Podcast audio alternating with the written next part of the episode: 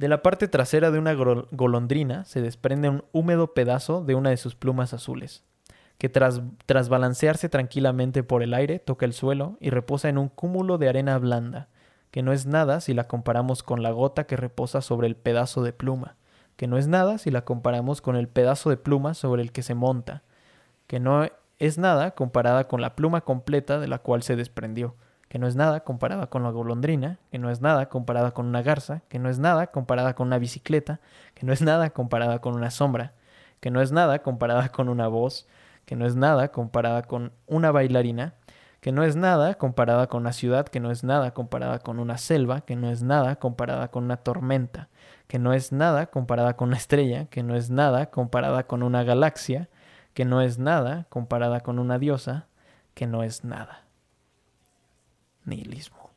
Como ya saben, al inicio de los directos me gusta leerles un cuentito. Esta es una tradición, lo platico al inicio de cada directo, lo repito para quienes lo están escuchando grabado. Una tradición que tenía un maestro de literatura que me daba clases en la secundaria y que me parecía muy, muy bonito que nos leía al inicio de cada clase, nos leía un microcuento en una de su antología. Y pues decidí adoptarlo por acá, ¿no? Otra cosa que nos hacía hacer ese maestro era escribir.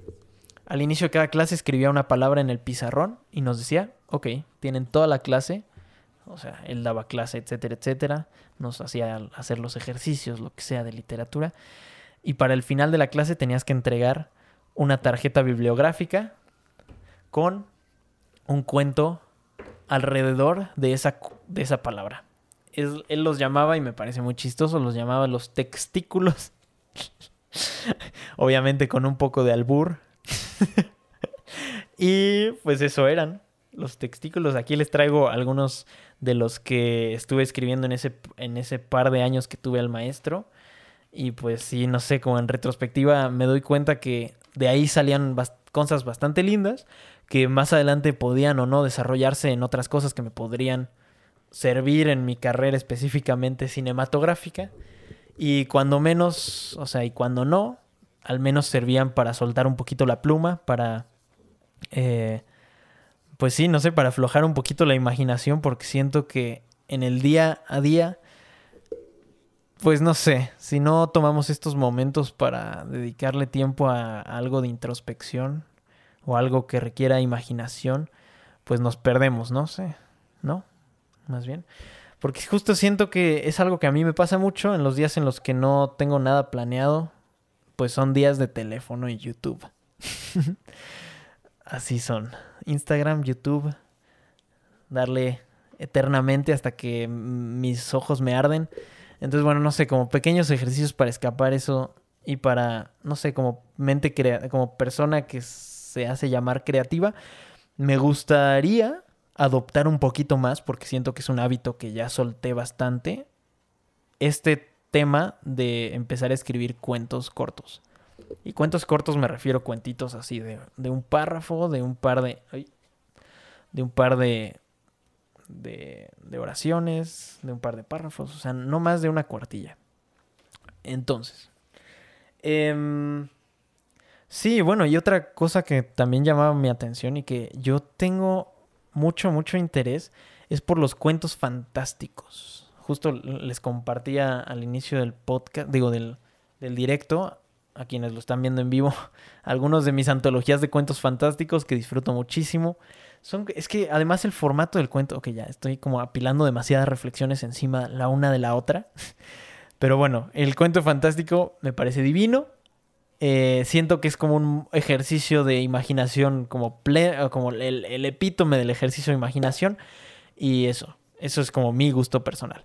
Eh, y les iba a decir que en sí, el, el cuento en sí, como forma literaria, no sé, me parece muy interesante. Especialmente yo que estoy como un poquito involucrado en el cine, estudio cine.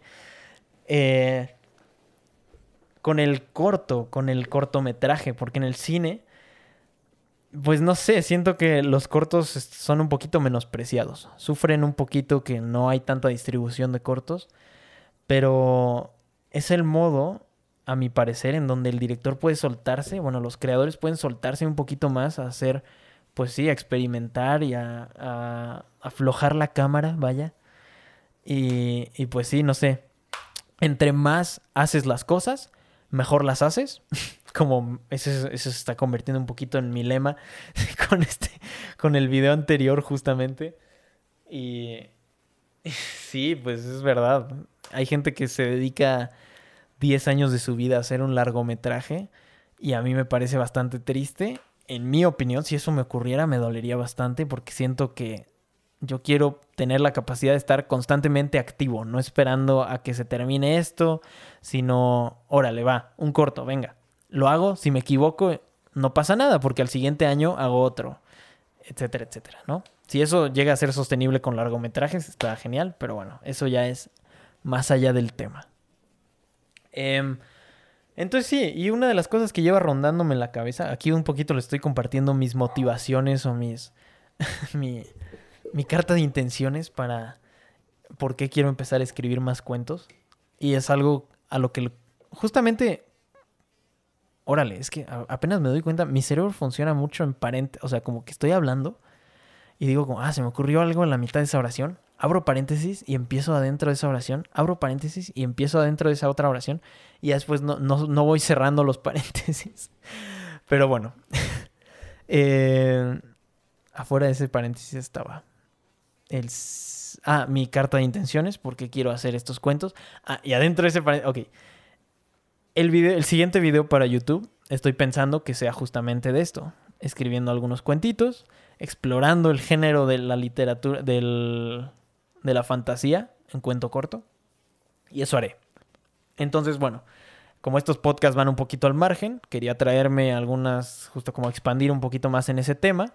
Y por eso la carta de intención que les estoy compartiendo. Pero bueno, no sé, igual aquí eh, alguna vez les había expresado mi deseo por escribir un libro de teoría cinematográfica em, que a la vez estuviera intercalado con cuentos fantásticos o con pequeños cuentitos. Que es algo que yo aún no me he encontrado y que me parece. Bueno, lo vi en este librito que siempre les digo, el de Goethe Bach en donde el autor está escribiendo de teorías matemáticas o músicas o filosóficas y intercala esos capítulos con capítulos que son de de diálogos, diálogos entre Aquiles y la tortuga. Entonces como una mezcla entre lo teórico y lo literario y no sé, me entró en la cabeza y ha sido algo que me ha dado vueltas en me está dando vueltas y se los quería compartir. Y bueno, eh, un poquito más alrededor del tema del lenguaje. Les quería compartir también esta otra reflexión alrededor del cuento y del asunto de querer desarrollar nuestro lenguaje. Hay algo que... Eh, no sé, yo siempre procuro tratar de expandir un poquito más el vocabulario. Hay un libro que leí que se llama Los hombres verdaderos de Carlos Lenkersdorf no, ese título no ha envejecido nada bien, por cierto. Debería ser como los humanos verdaderos. Em, y va un poquito, es un análisis de, unas, de una eh, cultura, los toyolavales que se alojan en Chiapas, acá en México. Y, y hace un análisis de esta cultura, pero a partir de su idioma, de su lenguaje. Y lo que descubre son estas cuatro premisas que les voy a compartir. Y esto todo es para justificar por qué me interesa expandir el vocabulario. o como ser un poquito más trucha, más ducto con el lenguaje. Media, ahí les va. Número uno, y esto es lo que viene en el prólogo del libro. Mediante la lengua nombramos la realidad. ¿Estamos de acuerdo? No existen cosas, ¿no? No existen cosas en la realidad que nosotros o sea, no existen cosas en nuestra cabeza que no podamos nombrar, ¿no? O, o sea, sí existen, pero en cuanto las nombramos se hacen más reales. No sé si me estoy dando a entender. Pero bueno, número dos. Nombramos la realidad según la percibimos. Ojo ahí. Está el mejor ejemplo, el de las personas esquimales, creo que era, que tenían como nueve, nueve nombres distintos para los tonos distintos de nieve. O sea, era como una locura. Obviamente todos los que vemos nieve, que no vivimos en un lugar nevado, decimos blanco. Pero personas que viven en un ecosistema tan, tan nevado, pues encuentran minucias encuentran detalles, diferencias entre esos blancos, los nombran. Y en cuanto los nombran, existen para ellos. Entonces, eso. Número 3. Al pertenecer a diferentes culturas y naciones, no todos tenemos la misma percepción de la realidad, naturalmente, es lo que les decía ahorita. Por ello, número 4, por ello nos relacionamos de modos diferentes con la misma realidad. Ojo aquí, esto significa justo, diferentes personas de diferentes culturas, más bien diferentes culturas, se han aproximado en modos distintos a la realidad. Y el hecho está en que hay palabras en algunos idiomas que no existen en otros idiomas, o conceptos en unos idiomas que no existen en otros. Y eso es a lo que va con este, con este libro entero, sobre esta cultura que tiene una premisa bien interesante, que es el de que no conciben, el no, para ellos no existen los objetos todas las cosas que nosotros llamamos cosas u objetos, para ellos son sujetos. Entonces eso se presta para un modo completamente nuevo o distinto de relacionarse con las cosas, ¿no? Con las cosas, ahí voy otra vez. Ellos lo llaman intersubjetividad. Pero bueno, este es un gran paréntesis. Igual y después me clavo en algún episodio o en algún como video tal vez, incluso lo valdría en este tema de la intersubjetividad y de cómo, no sé, les doy un pequeño ejemplo. Eh, si yo me siento en una silla, decir eso, yo me siento en la silla. No es lo ellos lo dirían, no lo dirían como yo me siento en la silla. O sea, yo estoy ejerciendo una, una acción sobre la silla. Ellos, los toyolavales, lo formularían de un modo similar a yo me siento en la silla y la silla me deja sentarme en ella. O sea, como la silla es sentada por mí. Una cosa así. Entonces existe como esta, como, eh, bidireccionalidad en las acciones. O sea, y eso se presta muchísimo, no sé, como que de ahí se desprende un montón de, de cosas para relacionarnos con nuestro entorno, no sé. De entrada, ahí les va. el, el concepto del esclavo es un modo de objetificar al humano a, los humanos, ¿no? Entonces solo imagino una, sociedad que ni siquiera concibe el, concepto de objeto, ¿no? ¿Cómo sería esa relación con los demás humanos, con los demás objetos, etcétera, etcétera? O no humanos, supongo, ¿no? Entonces eso de ahí vengo un poquito eh, cuando digo esto, ¿no? Entre más lenguaje conocemos, más realidad podemos acceder. Así de fácil. Esto también podría ser debatible, pero bueno, creo que es una buena premisa sobre la cual pararnos.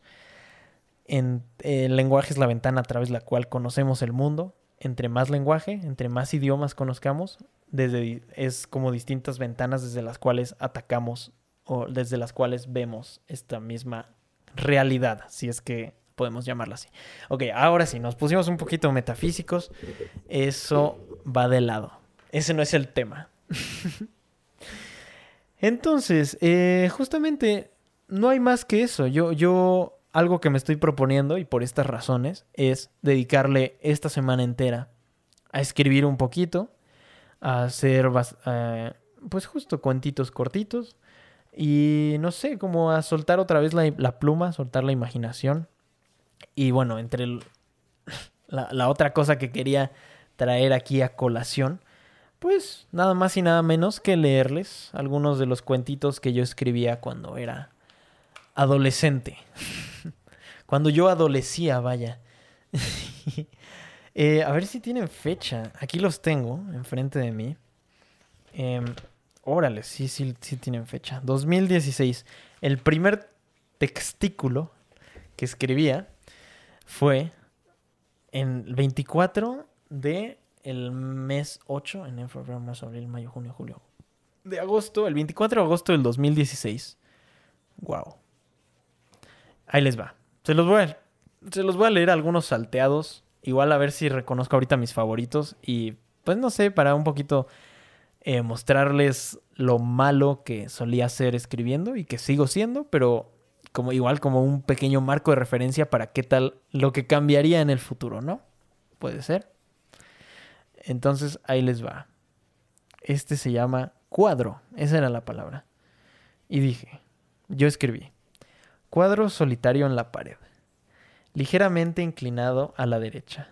Dentro, una pareja se abraza cariñosamente. Ella con un anillo en el dedo, él con uno igual en el suyo. Observa y observa. Mientras ella sale por la puerta principal furiosa, en camino a casa de sus padres. What the fuck? Ah, caray, no le entendí. F. ah, ya entendí, creo que estoy viendo como por una ventana. Ok, bueno, ignorémoslo, fue bastante malo. Uy, este, este eh, se llama Puente. Ok, entonces sí, continuando esta lectura en voz alta de libritos, dejen tapo ahí. Ya. Aquí hasta dibujé una pequeña ilustración de un, de un barquito ahí, una canoa navegando debajo de un puente. Su cuerpo sin vida rozó la orilla del barandal antes de golpear el agua. Me asomé y una gota alcanzó a rozar mi mejilla, la misma mejilla que había acariciado la que ahora yacía en el agua. Chale, yo, yo de 17 años era todo un desenamorado. a ver, cuchara. Fui tomando de los pies. A ver, fui tomando de los pies, cargando por los aires. Sumergido en una... A ver, no, olvídenlo. Fui tomado de los pies, cargado por los aires, sumergido en una sustancia viscosa y devorado por una cueva húmeda. ok desde el punto de vista de una cuchara, al parecer.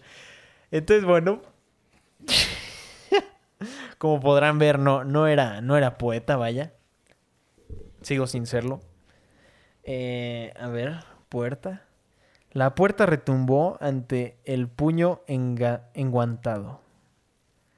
Esta abrió con un estruendo. Salí a ver quién era, solo para encontrarme cara a cara con el pasillo silencioso que yacía del otro lado. Ok, creo que va, mejorando un poquito, no estoy seguro. Este, este ni siquiera, este de plano ni siquiera era un cuento. Este se llama Cuchillo, se los leo. Y solamente conjugué. cuchillo, cuchitú, cuchiel, cuchi nosotros, cuchi ustedes, cuchi ellos.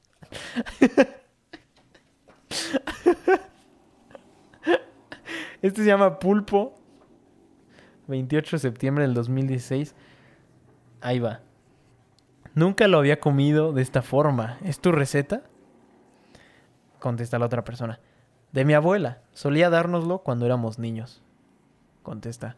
Sí, quedó muy bueno. Usualmente no me gusta, pero este está increíble. No soy tan bueno siguiendo recetas, pero qué bien que te haya gustado. Mencionó el hombre mientras guardaba el resto de la cabeza de su esposa en el refrigerador. What the fuck? Estaba muy enfermo. Eso no es pulpo. Un poquito también me siento bastante expuesto aquí, ¿no? Porque obviamente estoy siendo juzgado. Pero, pues, era yo en el 2017, ¿no? Y aparte estos textos se escribían bajo presión, pero bueno, no todos eran buenos. A ver si encontramos ahorita del que yo pueda llamarme orgulloso.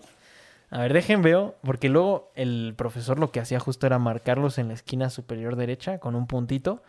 Y así él sabía, porque justo al inicio de cada clase nos leía el cuento que les digo, pero además nos leía algunos, los mejores, los que él consideraba los mejores cuentitos textículos que había habido en ese día. Digo, en, en la semana anterior. Y bueno, si me ponía este puntito significaba, significaba que había sido bueno. Entonces este tiene un puntito. Se llama puntería. Odiseo tensó el arco y todos lo voltearon a ver. Justo antes de soltar la flecha que atravesaría las doce hachas, giró, giró el arco en dirección de la sollozante Penélope.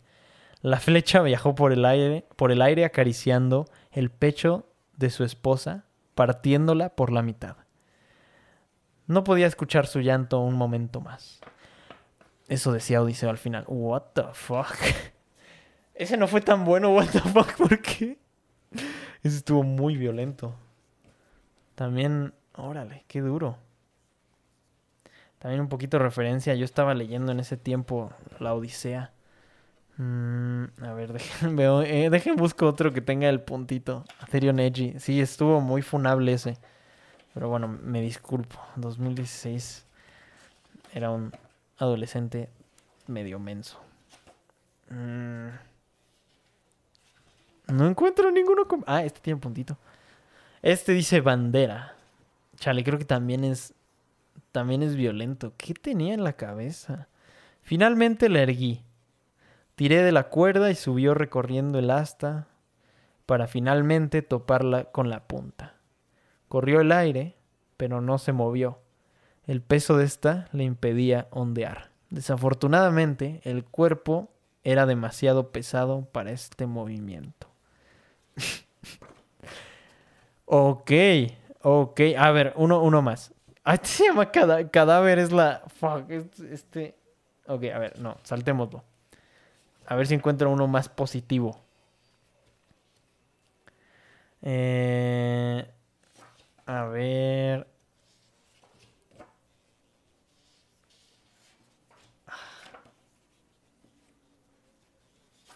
Hmm.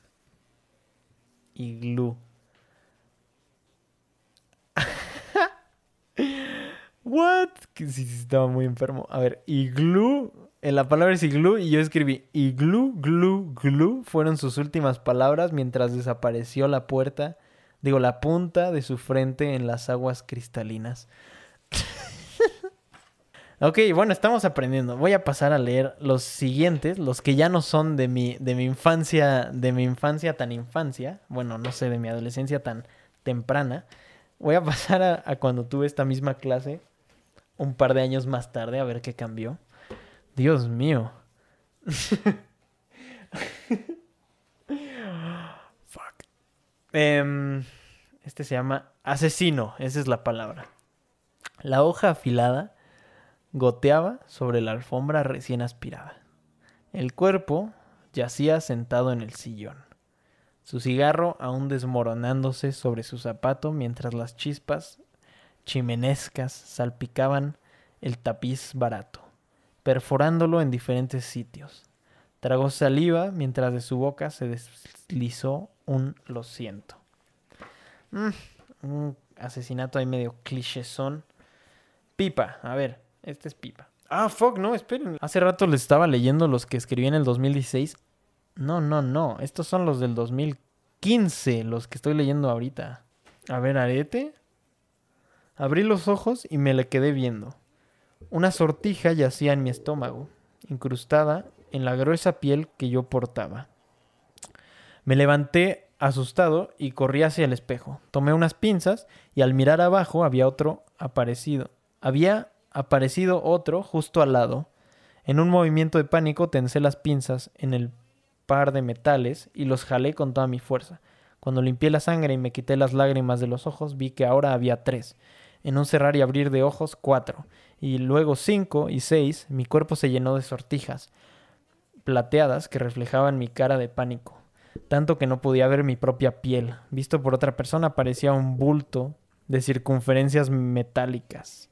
Me quedé dormido y cuando abrí los ojos escuché una voz. ¿Qué piensan, niños, de esta excelente pieza? La acaban de traer al museo apenas ayer.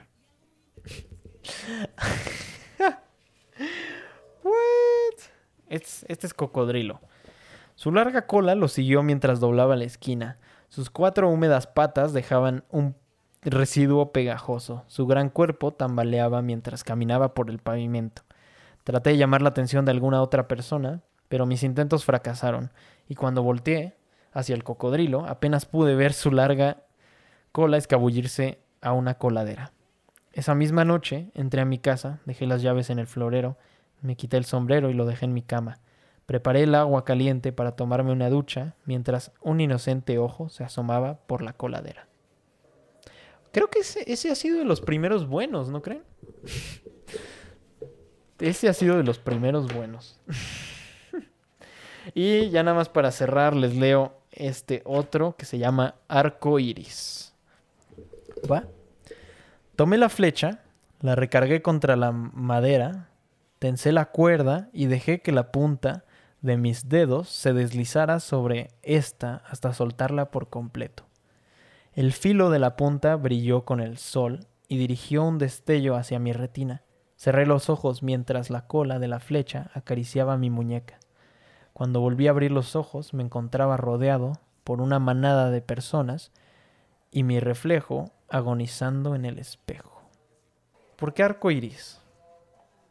Está interesante, pero. ¿Saben? Me recuerda ese poema al nocturno de la estatua. Ok.